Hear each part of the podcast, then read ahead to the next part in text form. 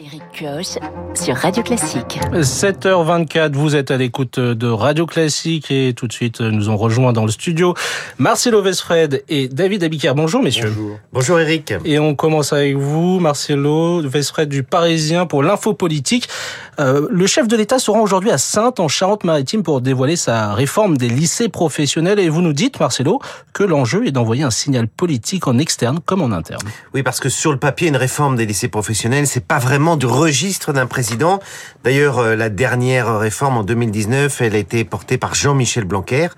Et pourtant, le président veut prendre en main personnellement ce dossier avec un objectif, reproduire le type d'opération qui avait très bien fonctionné sur l'apprentissage, une réforme structurelle qui avait fait des vagues, mais c'était soldé, ce solde, par un boom spectaculaire des inscriptions.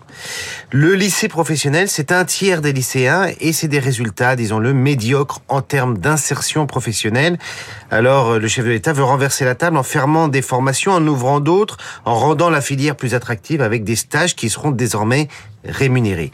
Techniquement, c'est une réforme qu'on dit réglementaire, c'est-à-dire qu'il n'y aura que des décrets, ne fera pas l'objet d'une euh, d'une loi spécifique, ce qui est pratique. Hein. Le président peut accoucher d'une réforme sans passer par la case Parlement, il s'évite un chemin de croix et ça tombe bien parce que son urgence, c'est de montrer qu'il n'est pas encalminé, que même sans majorité absolue, même après les retraites, il peut avancer. C'est donc un message destiné à ses opposants. Oui, mais pas seulement parce qu'au sein même de sa majorité, certains ministres, et pas des moindres, commencent à douter et se demande si on ne va pas vers un enlisement. Surtout après le report de la loi sur l'immigration, ce texte a été débranché au moins jusqu'à septembre.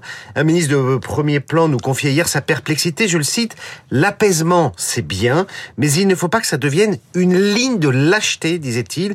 Macron doit retrouver son élan, son audace. C'est là où il est le meilleur. Fin de citation. Les mots sont durs. Beaucoup estiment d'ailleurs que la réforme du RSA qui arrive en juin sera un test sur la volonté réforme formatrice du président. Le chef de l'État veut durcir les contreparties avec 15 à 20 heures d'activité pour les bénéficiaires du RSA. Mais Matignon est plutôt tenté d'arrondir les angles, histoire de ne pas braquer les syndicats. Entre Emmanuel Macron qui veut relancer la machine et Elisabeth Borne qui veut sauver sa peau à Matignon, un sacré bras de fer se prépare en coulisses. Merci Marcelo Vesfred du Parisien pour euh, votre info politique et nous retrouvons tout de suite David Dabiker. Les titres de la presse, à la une ce matin, Lionel Messi. L'Argentin quitte le PSG, quel gâchis se désole le Parisien aujourd'hui en France quand l'équipe parle de la fin d'une ère. Pour Libération, Messi, la messe est dite. L'Ukraine, également à la une de la presse. L'Ukraine qui prépare sa contre-offensive, c'est la une du Figaro. Emmanuel Macron vient d'en parler. N'en finit pas de lancer sa contre-offensive. La réforme des lycées professionnels est à la une de l'opinion. Décryptage politique, c'est le, le retour de l'essence du macronisme, estime le journal. Livré à nouvelle hausse des taux, en une des échos. Un budget historique pour une justice plus rapide, c'est la une de Ouest France. Enfin, le Midi nous annonce une bonne nouvelle. Elle avait disparu dans les rivières de la région Occitanie. La loutre est de retour, ce qui compense le départ de Lionel Messi. Merci David Ebica.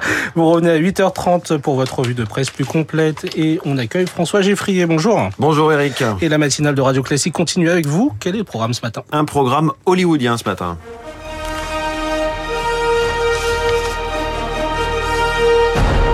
Puisque les scénaristes sont en grève et que toute l'industrie du cinéma et les séries pourraient connaître la rupture de stock assez vite, c'est Marc Bourreau qui va écrire le scénario dans son journal imprévisible, l'histoire et les petites histoires d'une machine à produire de l'émotion Hollywood, donc dans moins de 20 minutes. À Londres, le film est parfaitement écrit, d'ailleurs tout le monde en connaît la fin. C'est Charles qui sera couronné roi d'Angleterre samedi, l'événement d'un pays qui passionne dans le monde entier. On va chercher à comprendre cette fascination pour une monarchie sans pouvoir avec la star de l'info Anne-Elisabeth Moutet, éditorialiste au Daily Dans ce studio à 8h15. Et avant cela, dans 10 minutes, les spécialistes.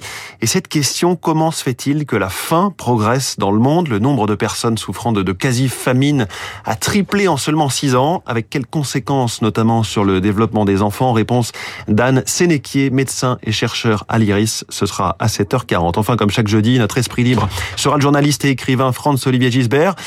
Que pense l'écrivain Fogg de l'écrivain Bruno Le Maire, ministre euh, aussi, accessoirement? Réponse à 8h40.